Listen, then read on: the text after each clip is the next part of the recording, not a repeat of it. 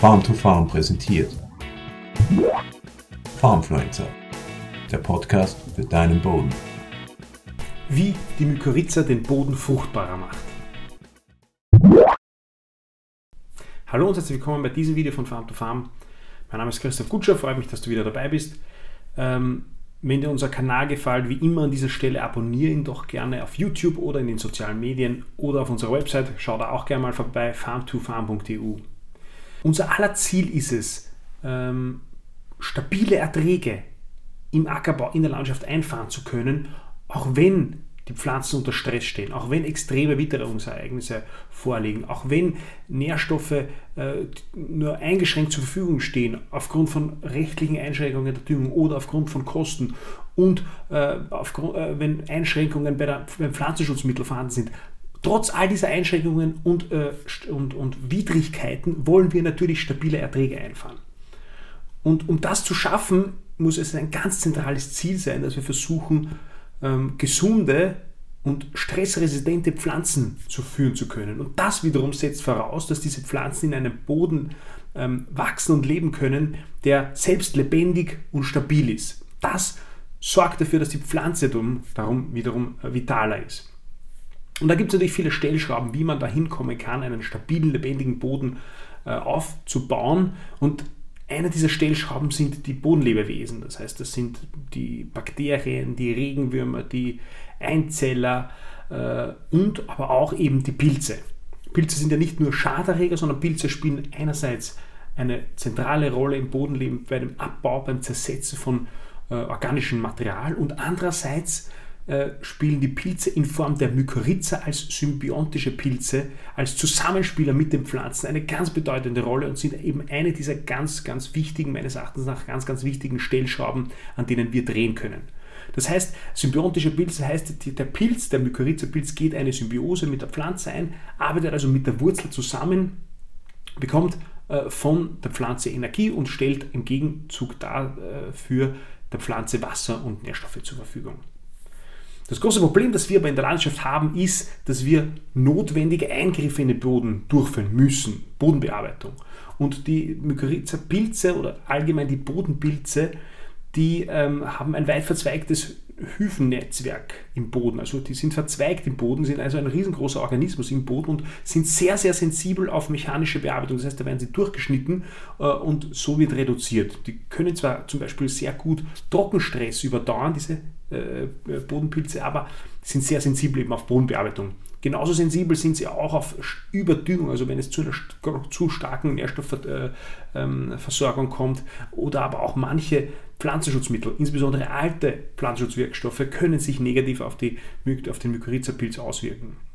Und deshalb ist es in den allermeisten Fällen im Ackerbau also im, im, westlichen Ackerbau, wenn man so will, in unseren Breiten, so dass im Boden relativ wenig, im Verhältnis wenig äh, Pilze und eben auch Mykorrhiza-Pilze vorhanden sind und relativ viel Bakterien, also dieses äh, Bakterien-Pilz-Verhältnis ungleich ist.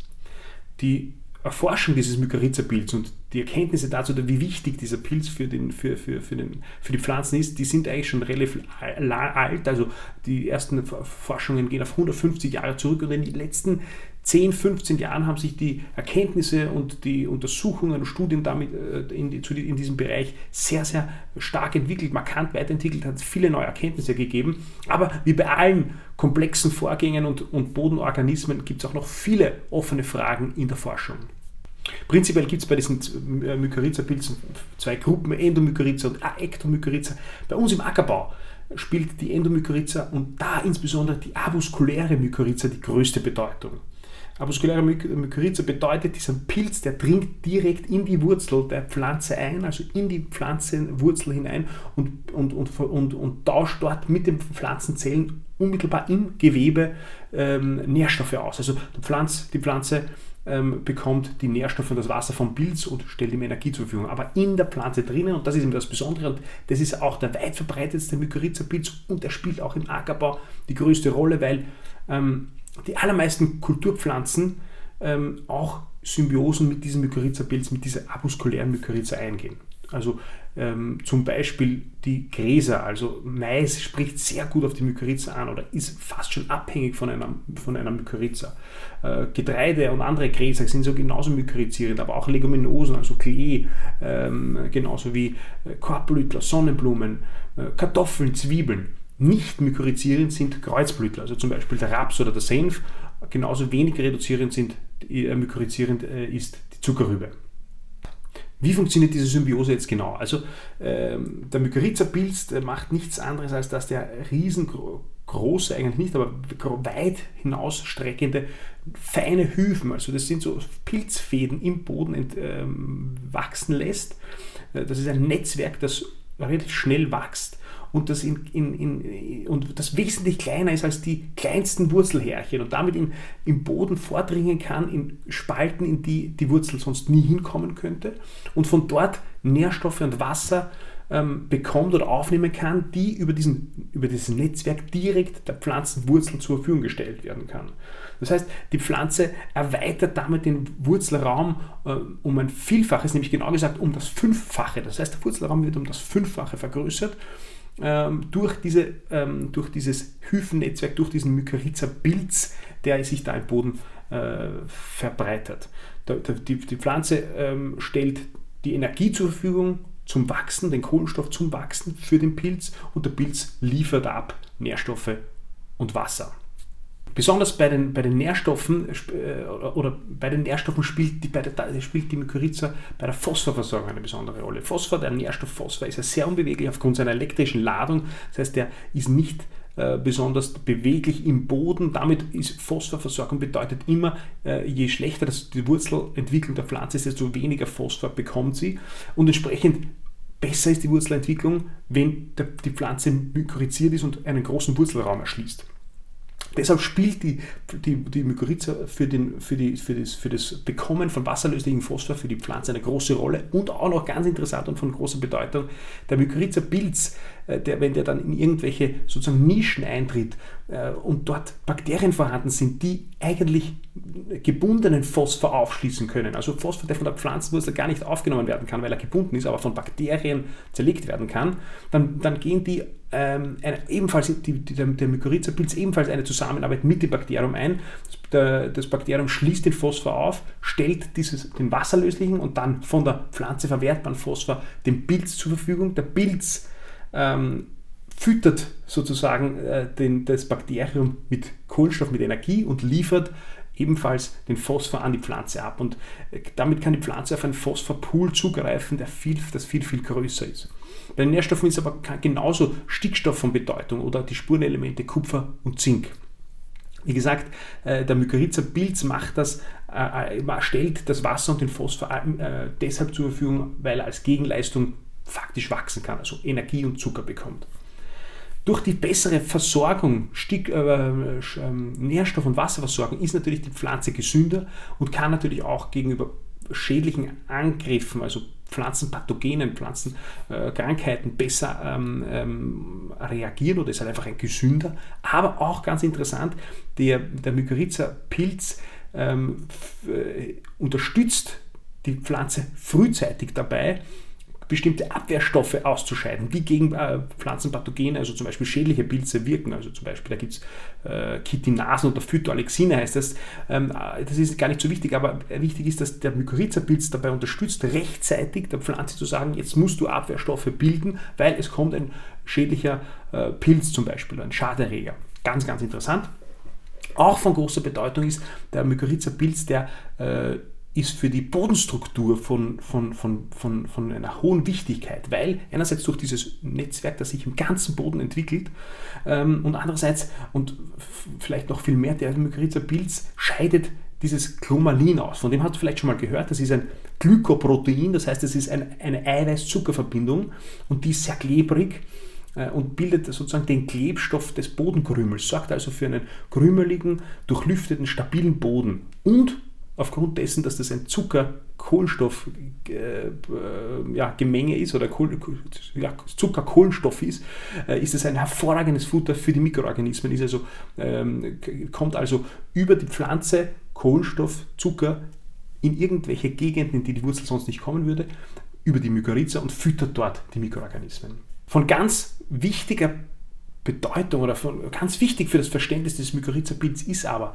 der Pilz, der Mykorrhiza-Pilz, der kann nur wachsen und leben, wenn er in Zusammenarbeit mit einer Pflanze ist. Das heißt, der, der braucht die Pflanzenwurzel, dass er leben kann. Es gibt zwar Mykorrhiza-Sporen, die äh, im Boden über eine längere Zeit überdauern können, aber und sozusagen das sind so wie die Eier, wenn man so will, also dem dann ein Mykorrhiza-Pilz entwickeln kann, aber wachsen kann er nur, wenn Pflanzen da sind. Das heißt, wenn keine Pflanzen am Acker sind, dann gibt es auch keinen Mykorrhiza-Pilz.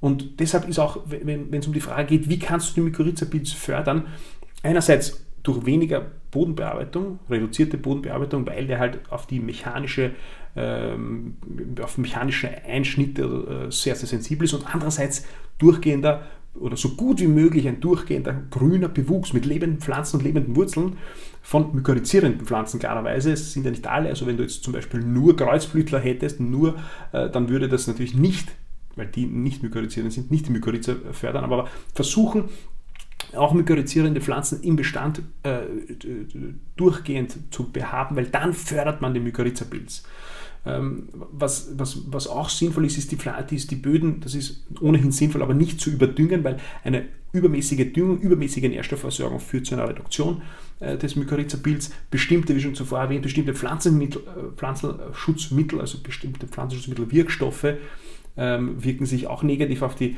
Mykorrhiza aus. Die Mykorrhiza-Pilz, das betrifft meistens die eher, alteren, älteren Wirkstoffe.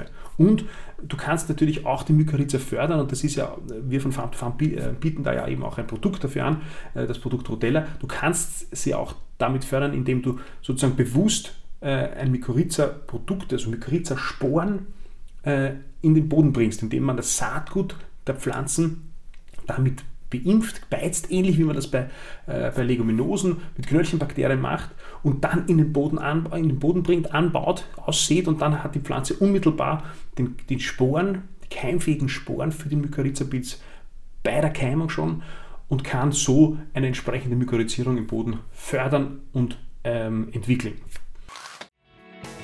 Wie du vielleicht schon mitbekommen hast, bin ich davon überzeugt, dass die avaskuläre Mykorrhiza ein wichtiges Werkzeug dafür ist, um stabile, lebendige Boden, Böden aufbauen zu können und um letztlich damit stabile Erträge einfahren zu können. Deshalb bieten wir von Farm to Farm äh, das Mykorrhiza Inokulat Rutella an. Das ist ein Pulver, das man auf Saatgut aufbringt, entweder im Saatkasten oder davor in einem Mischer, zum Beispiel am Mais-Saatgut. Und damit schafft man es, 2,5 Millionen keimfähige Sporen eines avaskulären Mykorrhiza-Pilzes in den Boden direkt zu den Pflanzen zu bringen und so dafür zu sorgen, dass am Feld ein weitläufiges, dichtes Hyphennetzwerk entsteht. Wenn du daran Interesse hast, dann erkundige dich gerne bei uns auf der Website oder direkt bei mir. Zuletzt noch die Frage, wie kann man eigentlich feststellen, ob ein Mykorrhiza-Pilz äh, im Boden vorhanden ist. Das ist gar nicht so einfach. Ähm, mit freiem Auge geht das jedenfalls nicht. Man braucht ein Mikroskop dafür und dann kann man sich anschauen, was sind da für Pilzhüfen im Boden, was sind da für Pilzsporen im Boden und nur mit einer entsprechenden Erfahrung kann man feststellen, ist es jetzt ein Mykorrhiza-Pilz, ein avaskulärer Mykorrhiza-Pilz oder irgendeine andere Spore.